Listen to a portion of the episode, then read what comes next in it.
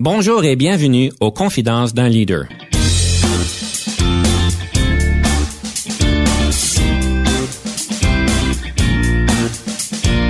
Ici Denis Lévesque, coach de CAP.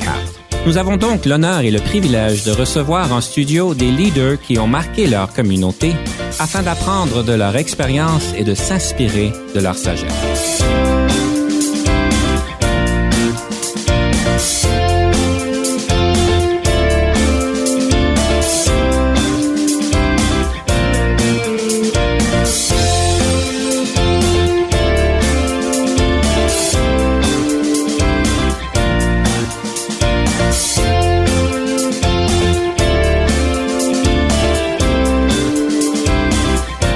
Nous avons le plaisir et l'honneur de recevoir en studio M.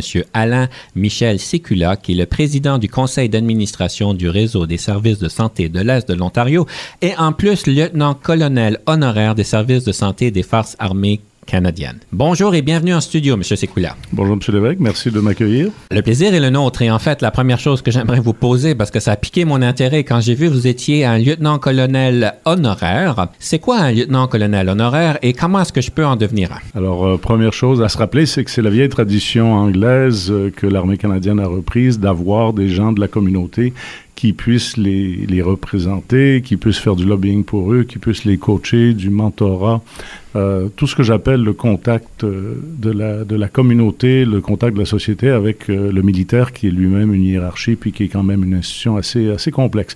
Il, en, il y en a à peu près une centaine au Canada, bien connus, Guy Liberté du Cirque du Soleil, Madame Monique Leroux, anciennement présidente du Mouvement des Jardins. C'est des gens qui viennent de toutes les couches de la société. Il y a des artistes, il y a des, banquiers comme moi, incroyablement. Il y a aussi des gens du, monde culturel, si on veut. Et ça, humanise un peu le, militaire et surtout, ça permet à leur, commandement d'avoir accès à une opinion, souvent à du coaching, à du mentorat qui vient d'un secteur qui leur est pas propre et qui leur permet d'améliorer, si on veut, cet aspect relationnel entre la communauté qui desservent si bien. Est-ce que c'est un titre ou une fonction? Les deux. C'est un titre, c'est une commission à plein droit de la, de la reine. Euh, vous avez le titre, l'uniforme qui est fourni. Vous avez tous les privilèges qui sont associés au titre de lieutenant-colonel, honoraire évidemment, mais vous avez aussi des responsabilités, c'est de représenter fidèlement les, les valeurs du, corps militaire. Vous avez l'obligation de les respecter. Vous avez l'obligation de, de, de, respecter tout le protocole qui accompagne l'uniforme, qui accompagne les fonctions, etc. Et ça, ça, je vous avoue que ça m'a pris quelque temps à m'habituer à à me faire saluer et à saluer, premièrement, et à comprendre tout le, lingo ou tout le, langage, si on veut, de l'hierarchie militaire. Belle expérience que j'adore, en passant. Est-ce que ceci vous demande de passer, excusez-moi si je suis très technique, là, mais j'essaie de comprendre, de passer comme deux, trois heures par semaine, ou c'est un travail à 40 heures, ou bien c'est vraiment à l'occasion pour des comités quelconques? Surtout, je vous dirais deux, trois heures, peut-être cinq, dix heures par semaine. Euh, ça dépend de la période de l'année. Il y a les fonctions. Alors, il y a les cérémonies de remise de médailles, il y a les cérémonies protocolaires, il y a les cérémonies, évidemment, du jour du souvenir, le 11 novembre, etc., qui, qui, est très important dans le protocole militaire. Mais vous avez aussi, j'assiste beaucoup de réunions du commandant Roux, avec qui je travaille de très près au niveau de la, direction stratégique. Commandant Roux et mon titre sont associés au service de santé de, des Forces armées canadiennes. Donc, je, je donne une perspective, un coup d'œil, si vous voulez, différent, qui leur permet d'être mieux informés des meilleures pratiques de santé dans le secteur public, etc. Alors, il y a une combinaison de réunions, il y a une combinaison de de, superbes dîners officiels, il y a une combinaison, si on veut, d'événements protocolaires. Et la partie la plus intéressante, c'est lors de la remise des médailles de voir la fierté des militaires qui reçoivent ces médailles. Évidemment. Mais la question la plus importante, c'est comment est-ce que je mets mon nom pour devenir euh, un colonel honoraire, un lieutenant-colonel honoraire. J'oserais dire que d'abord, il faut être en superbe forme physique. C'est pas du tout le cas. je pense que c'est une reconnaissance, et moi je l'ai eu euh, grâce à l'appui de la communauté, mais surtout à cause de mon rôle à titre de président du conseil d'administration de l'hôpital Montfort. Pour ceux qui ne le savent pas, l'hôpital Montfort a un rôle très important et unique au Canada. C'est l'hôpital officiel des Forces armées canadiennes. Sous le feu Maurice Bélanger, il y a déjà une dizaine, quinzaine d'années, Maurice avait eu l'idée brillante de, faire de l'hôpital Montfort l'hôpital des militaires, parce qu'à l'époque, l'hôpital Riverside, qui était l'hôpital officiel des militaires, devait fermer. Alors c'est une belle expérience où le militaire se marie au civil et profite, si on veut, de toute l'infrastructure que, que Montfort a présentement. Et ça, ça fonctionne depuis plusieurs années, malgré des gens qui disaient que culture militaire, culture civile, ça peut pas se marier. Et alors là, ce qui est arrivé, c'est que ça s'est fait et tout le monde dit maintenant que c'est une superbe expérience. Vu qu'on parle de Montfort, une des grandes réalisations qu'on vous attribue, c'est le fait que Montfort est maintenant, si je comprends bien, un, un hôpital universitaire? C'est exact. Un hôpital d'enseignement universitaire. D'enseignement universitaire. Et on vous attribue une grande partie de ça. Évidemment, comme leader au niveau du conseil d'administration, vous avez vraiment fait de grandes choses pour pouvoir que ça arrive. Qu'est-ce que vous avez pu faire pour que ça devienne un hôpital avec des études universitaires? je vous dirais que le premier enjeu, c'est politique. Euh, vous pourrez comprendre qu'en Ontario, il y a plusieurs hôpitaux. Il y a plusieurs hôpitaux qui voudraient aussi avoir cette désignation universitaire parce que ça vous donne un rôle de formation, ça assure une relève au niveau des médecins. Euh, il y a du financement, évidemment, qui accompagne cette désignation universitaire qui vous permet de, mieux exploiter, si vous voulez, le, potentiel de, de, votre personnel médical. Alors, mon premier défi, avec la collaboration du conseil du, du docteur Bernard Leduc, ça a été de convaincre euh, si on veut, les politiciens de la province, au niveau du ministère de la Santé, au niveau du ministère de l'Éducation, au niveau de la députée locale qui, à l'époque, était Madeleine Meyer. Il a fallu convaincre tous ces gens-là que Montfort, un, avait un besoin auquel il devait répondre, et dans le cas de Montfort, c'était euh, former des médecins en français. Deuxième chose, il fallait montrer que Montfort avait la capacité de pouvoir réaliser cet objectif. Et troisièmement, il fallait qu'il y ait les fonds nécessaires à la province évidemment, pour pouvoir supporter. Je vous dirais que c'est un exercice qui a pris presque cinq ans.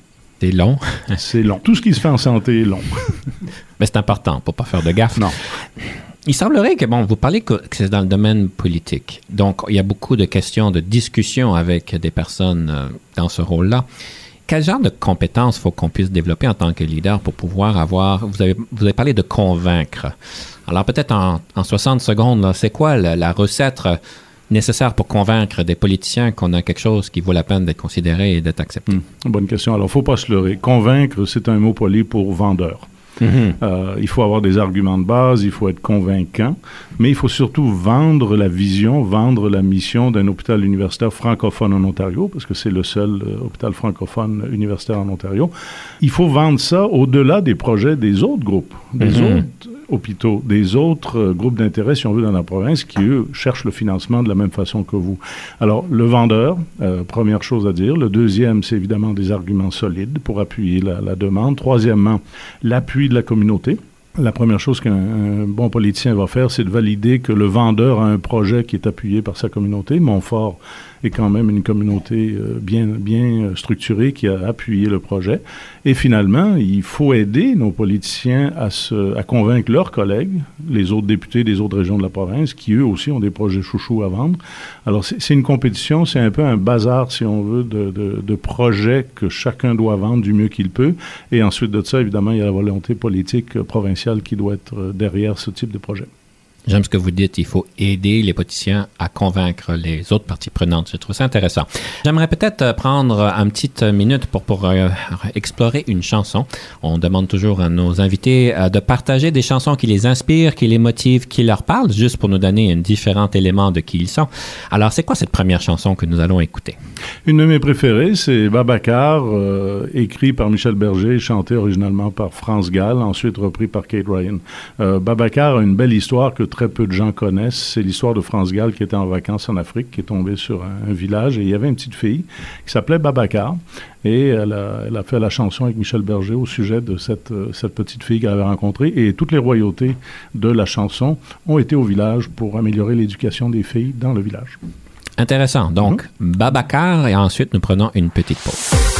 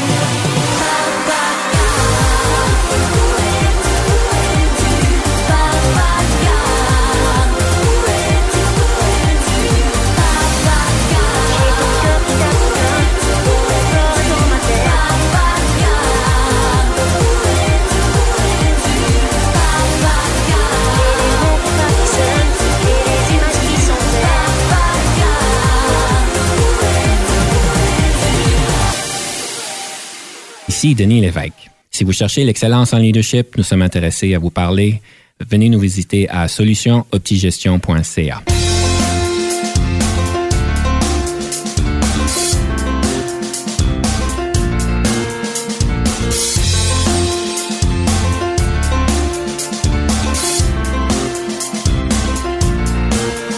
De retour à l'émission, nous avons aujourd'hui M. Alain Michel Sécula en studio et nous explorons évidemment le leadership.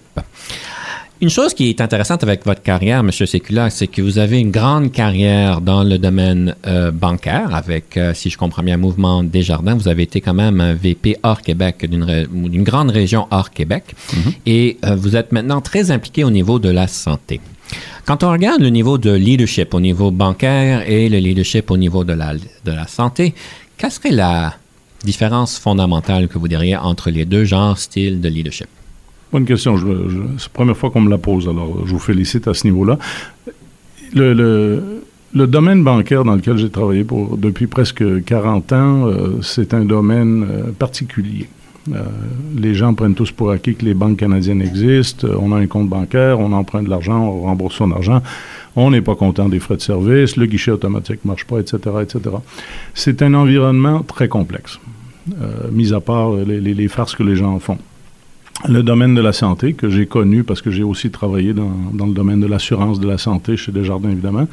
C'est un domaine, lui aussi, qui est très complexe. Le domaine de la santé en Ontario est énormément complexe. Euh, mon expérience comme euh, membre du conseil d'administration et ensuite président du conseil d'administration de l'hôpital Montfort m'ont confirmé que c'était, c'est- c'est pas un jeu pour des amateurs, c'est, c'est même trop complexe, je dirais. Alors, il y, a, déjà une similitude, si on veut, entre les, deux, euh, les deux secteurs. Deux secteurs très complexes, deux secteurs avec beaucoup d'acteurs, beaucoup de, joueurs, des enjeux financiers euh, importants dans les deux cas.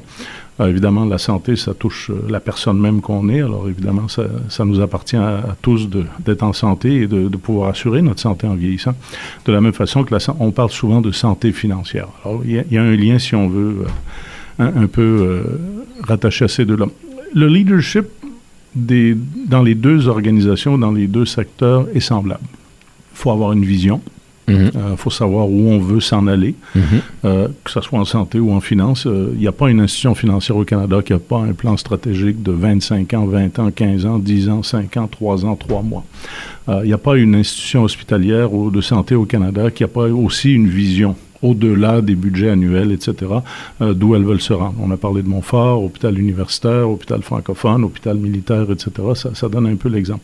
Alors, cette vision à long terme dans les deux secteurs est présente. Le type de leadership, parce que les deux, en général, fonctionnent par conseil d'administration. Avec des présidents, directeurs généraux, présidents et chefs de la direction d'une banque et présidents et chefs de la direction d'un hôpital, des gens qui ont des personnalités très fortes, des gens très compétents, des gens euh, quasi charismatiques dans la, plupart des cas, des gens qui dirigent des énormes équipes, euh, 1000, 2000, 3000 personnes dans un hôpital, 20 000, 30 000, 40 000, 50 000, même 100 000 dans une institution financière.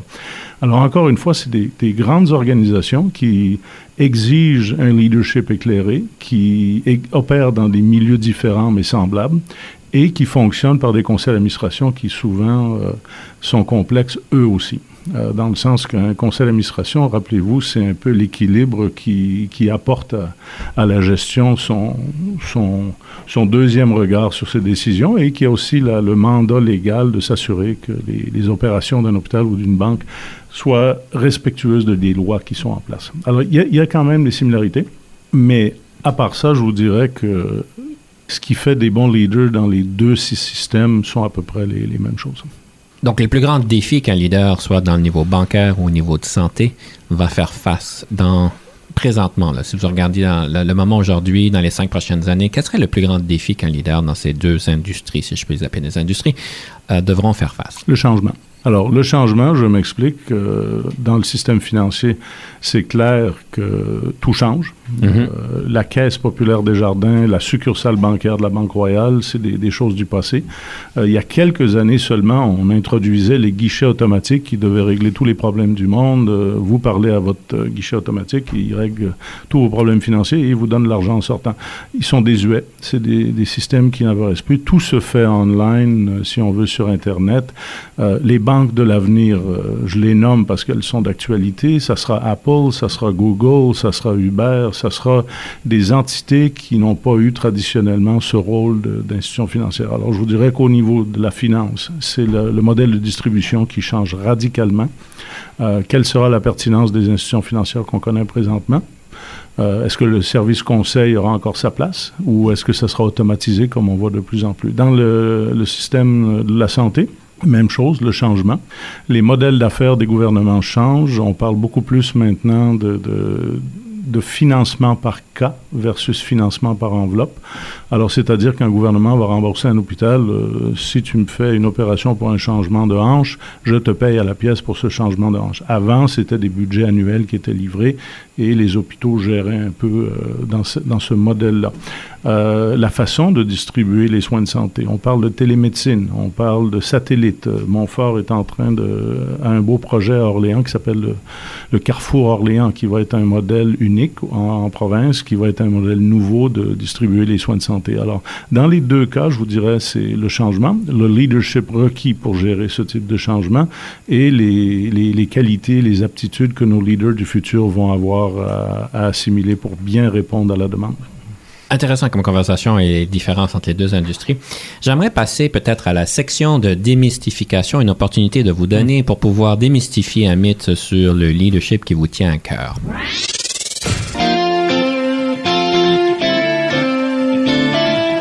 Ça serait quoi ce mythe que vous voulez démystifier?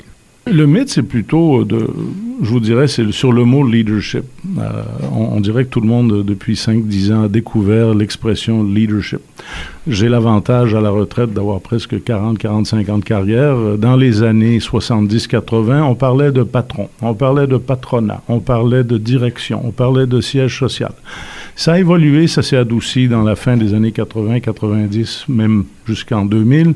Là, on parlait de management. On parlait plus de patronat et de direction, on parlait de management, on parlait de gestionnaire, on parlait de gestion euh, et toutes les aptitudes qui entourent ce, ce, ce, qualificatif. Et depuis, je dirais, une dizaine de...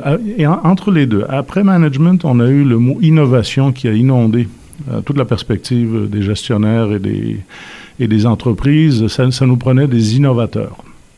Et on voit l'évolution entre patron, management, innovateur, et a suivi ensuite ce qu'on ce qu discute aujourd'hui, c'est leader.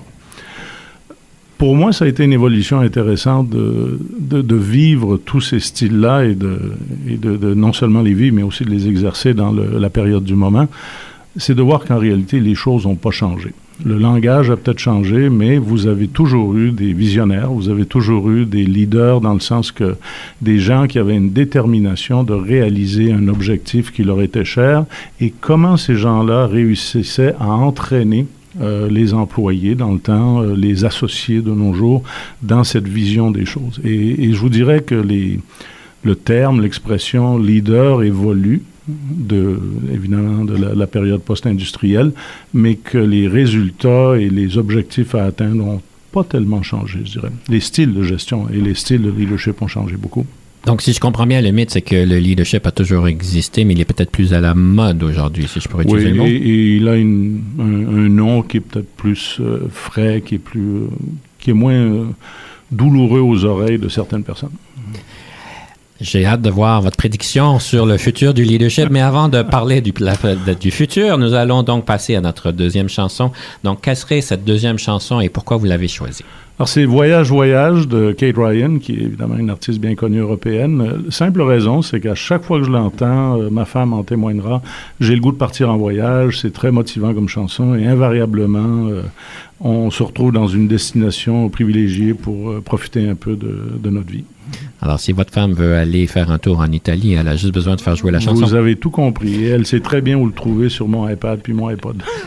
Fantastique. Alors, on va écouter Voyage, Voyage et ensuite nous allons prendre une petite pause. Au-dessus des vieux volcans, glisse des ailes sous le tapis du vent. Voyage,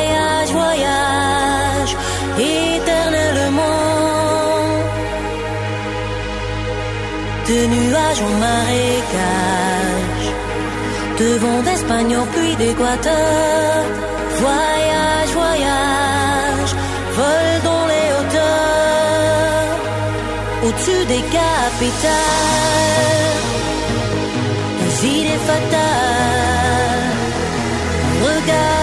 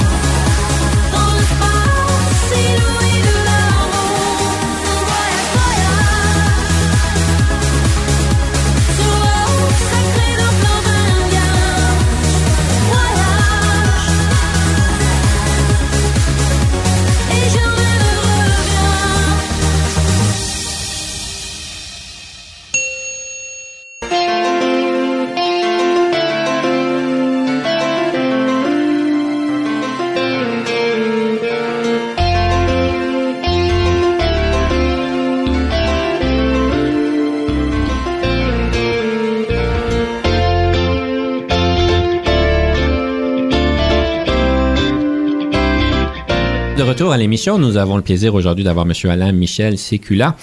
Et j'aimerais continuer la conversation que nous avons eue sur euh, la mode du terme leadership, si je peux le- le- l'appeler comme ça.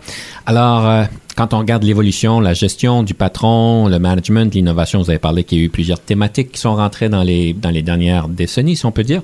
Alors, c'est quoi la prochaine? C'est quoi la prochaine, si je peux l'appeler une mode, je ne sais pas si je veux l'appeler une mode, mais la, la prochaine thématique que nous allons vouloir nous concentrer, ça serait quoi? Hein, la fameuse boule de cristal. Ben, je, vous dirais que ça va dépendre des grandes tendances mondiales. Euh, et on n'est pas surpris de voir qu'il y a présentement une radicalisation à travers le, globe. Euh, la droite, la gauche, l'extrême droite, l'extrême gauche.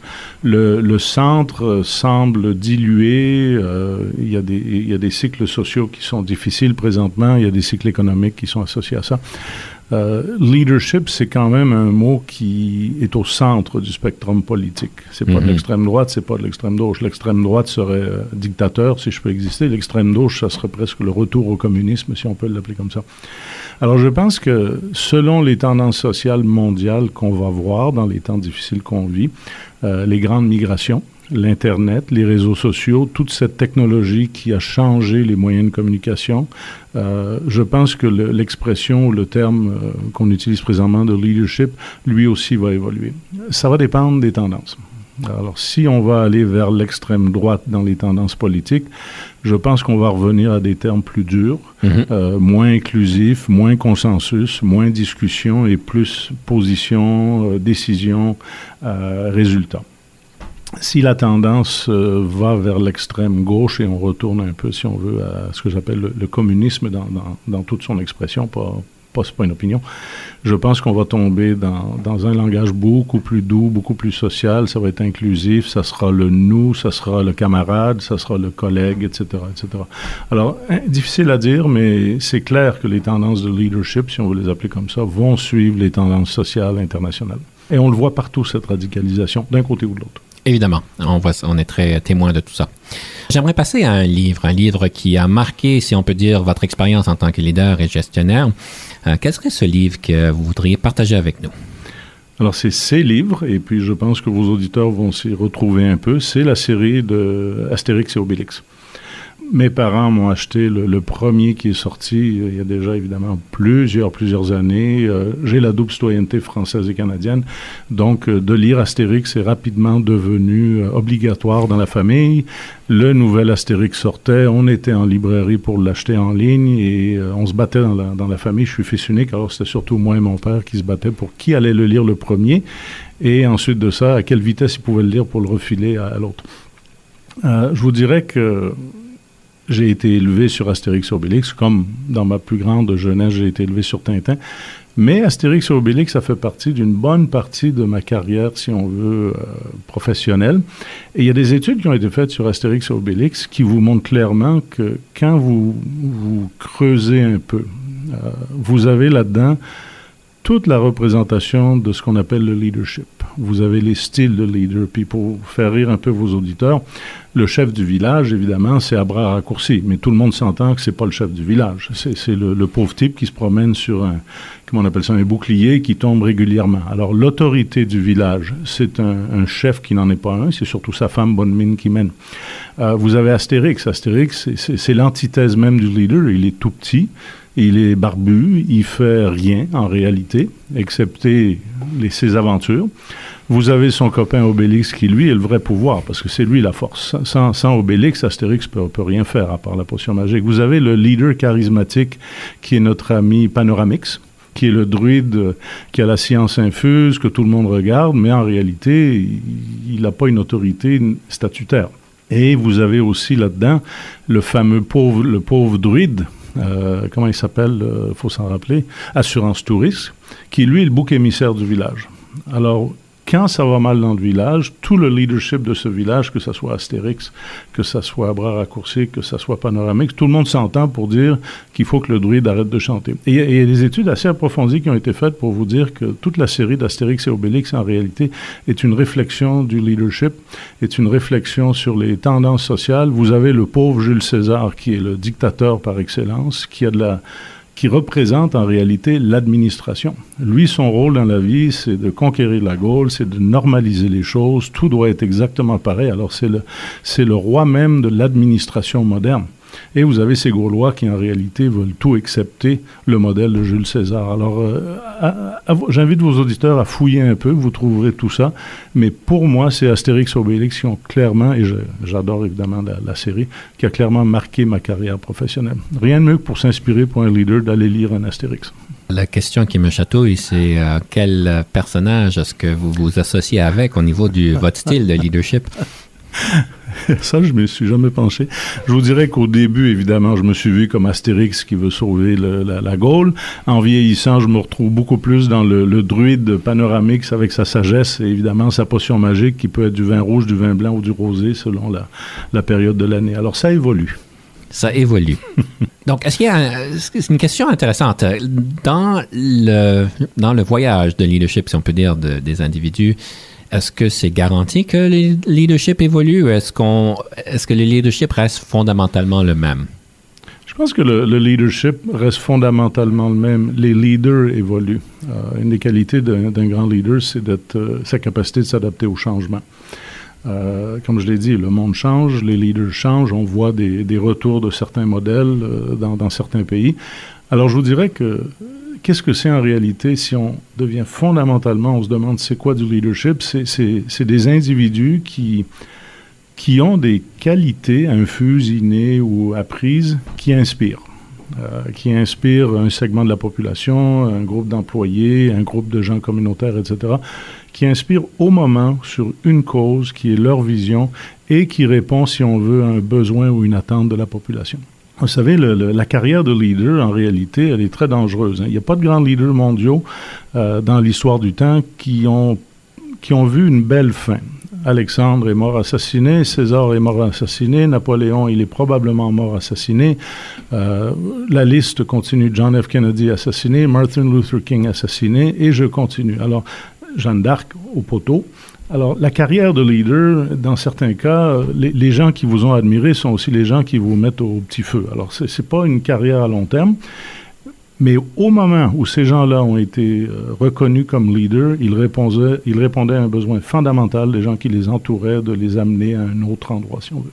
Alors, si je comprends bien l'essence de ce qu'on vient de dire, c'est qu'un grand leader se définit par un assassinat. Et l'histoire le prouve.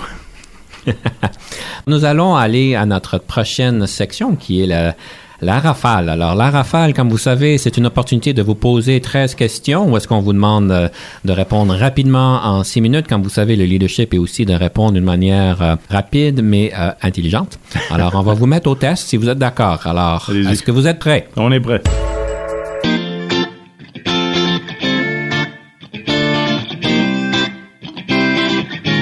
Est-ce que le leadership est inné ou acquis? Mon opinion, il est inné. Euh, et ensuite, les aptitudes, les qualités, les outils de la, de la bonne gestion sont acquis pour raffiner, si on veut, les aptitudes naturelles d'un bon leader.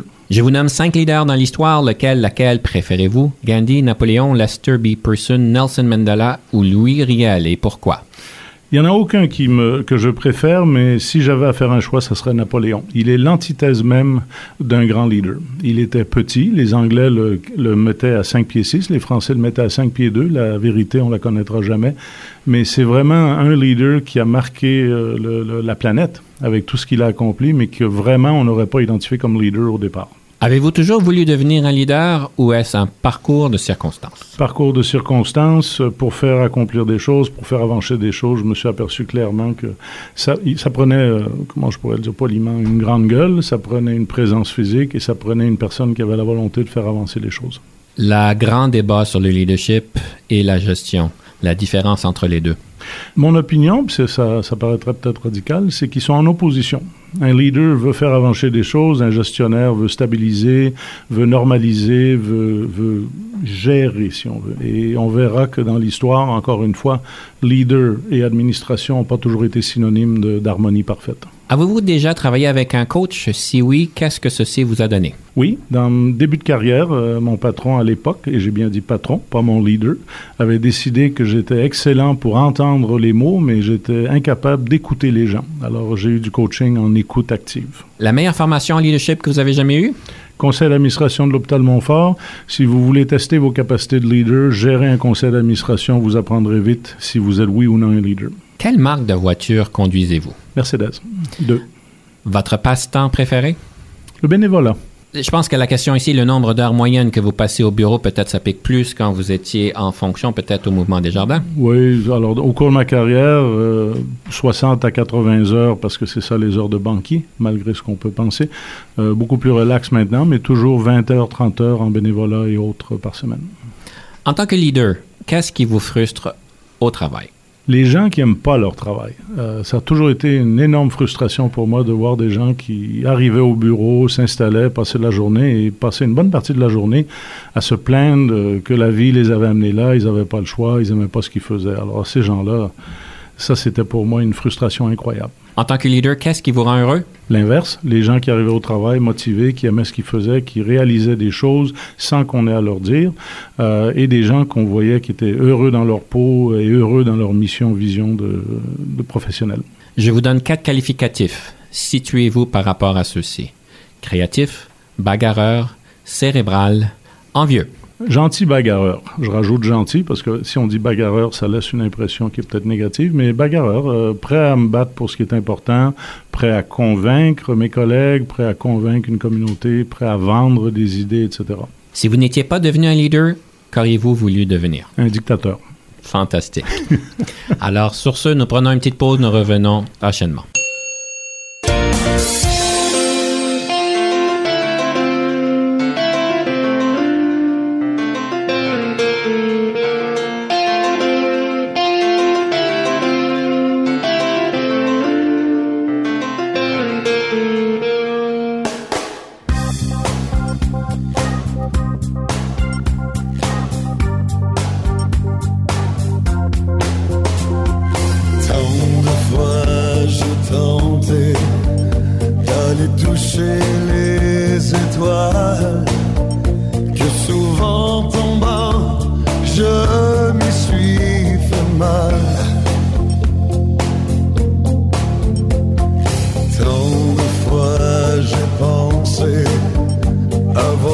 Avoir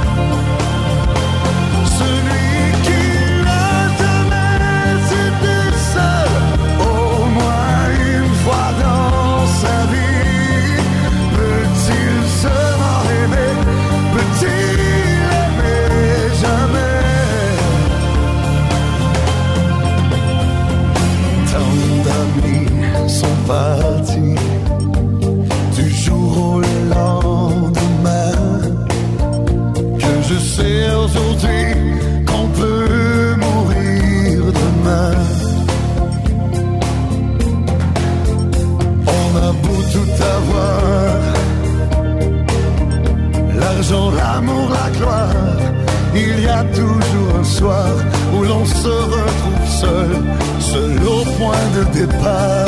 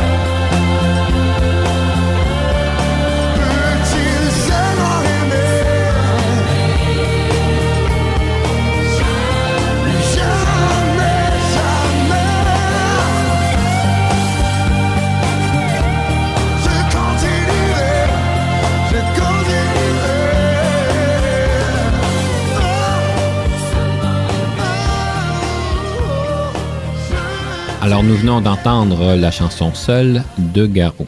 Pourquoi ce choix? Premièrement, Garou a une voix euh, extraordinaire. Euh, seul, ça a été un de, ses grands succès. Mais pour ceux qui ont eu l'occasion, qui ont le temps d'écouter les paroles, euh, le mot seul ramène un peu ce qu'est un leader. Plus on est leader, plus on est seul, plus on est entouré, plus on est seul, plus on, gère des, dossiers importants, des grandes populations, plus on se retrouve seul en haut de la pyramide. Alors, il y- avait un peu de symbolisme là-dedans, mais c'est sa voix, surtout à Garou, qui est spectaculaire. On dit souvent qu'être euh, en haut et c'est seul, vous venez juste de le confirmer encore. C'est quoi la formule pour pouvoir gérer la solitude? Je pense qu'il faut avoir une confiance en soi euh, quasi extraordinaire. Il faut être convaincu euh, de ses valeurs de vie. Il faut aussi euh, bien s'assurer qu'on est leader ou qu'on a un poste de gestionnaire ou qu'on a un poste de, de communauté important et qu'on le fait parce qu'on veut accomplir des choses et non pas parce que l'autorité ou le, le symbolisme que le poste peut apporter. Et souvent, il y a des gens qui, qui mettent l'autorité d'un poste avec l'autorité de l'individu qui occupe le poste. Comme vous savez, j'accompagne beaucoup les leaders à différents niveaux et euh, je dois dire que je témoigne beaucoup de ce cheminement qu'un leader fait quand il commence et quand il devient euh, peut-être plus expérimenté. Il y a toujours à un moment donné un moment où est-ce qu'on doit se poser fondamentalement la question qui je suis et d'avoir cette confiance et cette conviction de nos propres forces, de qu'est-ce que nous voulons faire, de notre vision.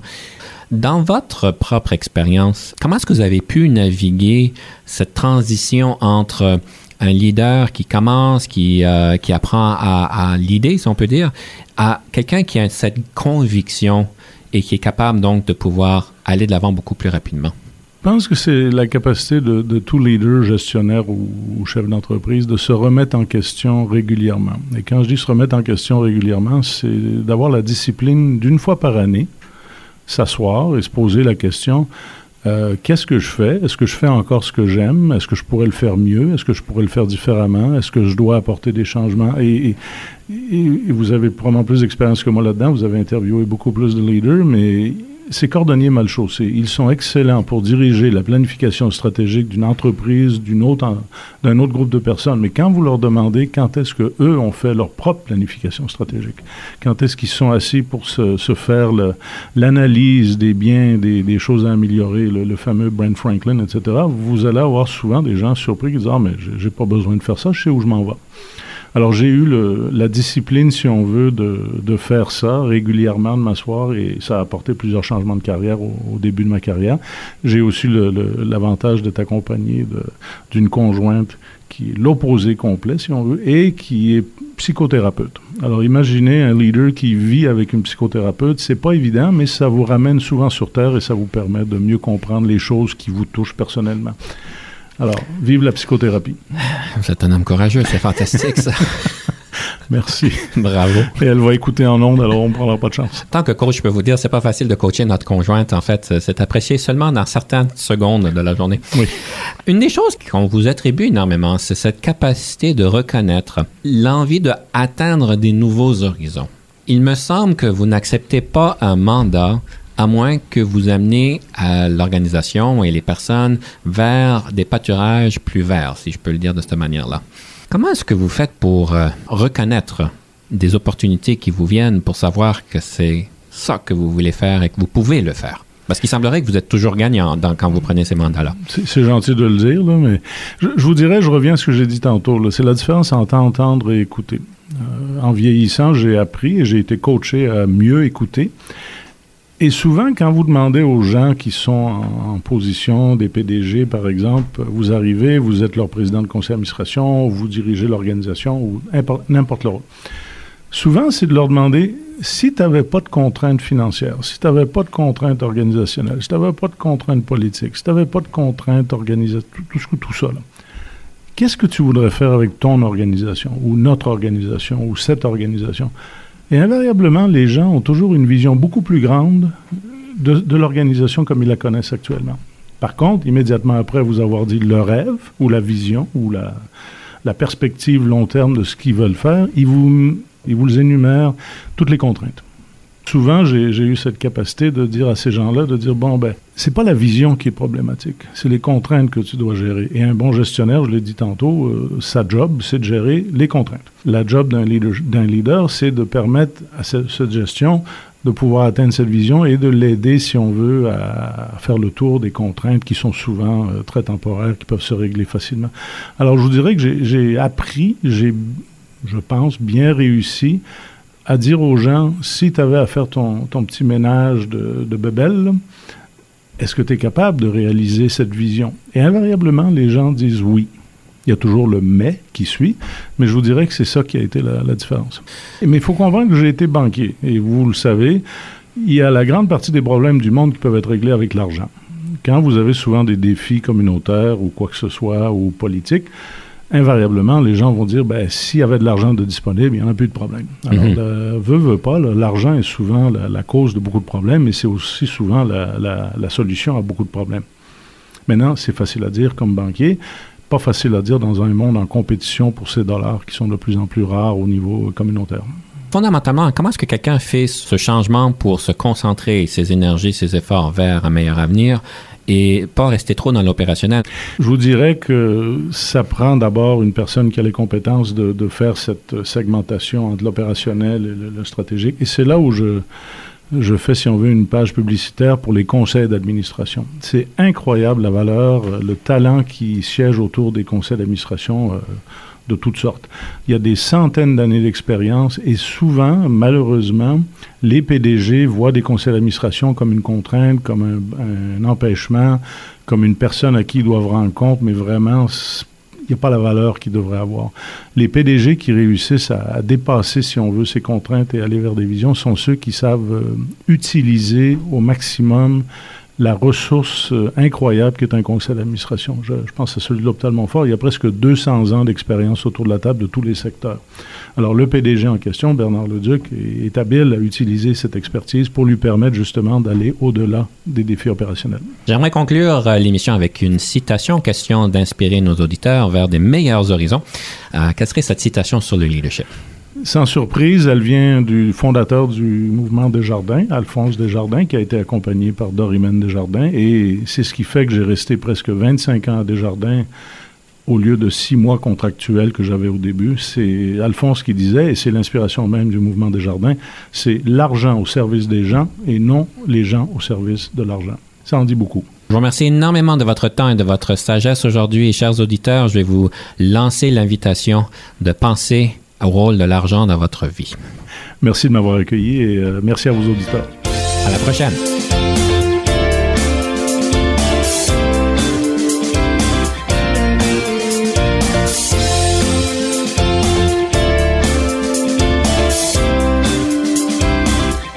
Conception, animation, entrevue et recherche, Denis Lévesque. Montage et réalisation, Jean-Paul Moreau. Confidence d'un leader est une production et une présentation d'Unique FM 94,5.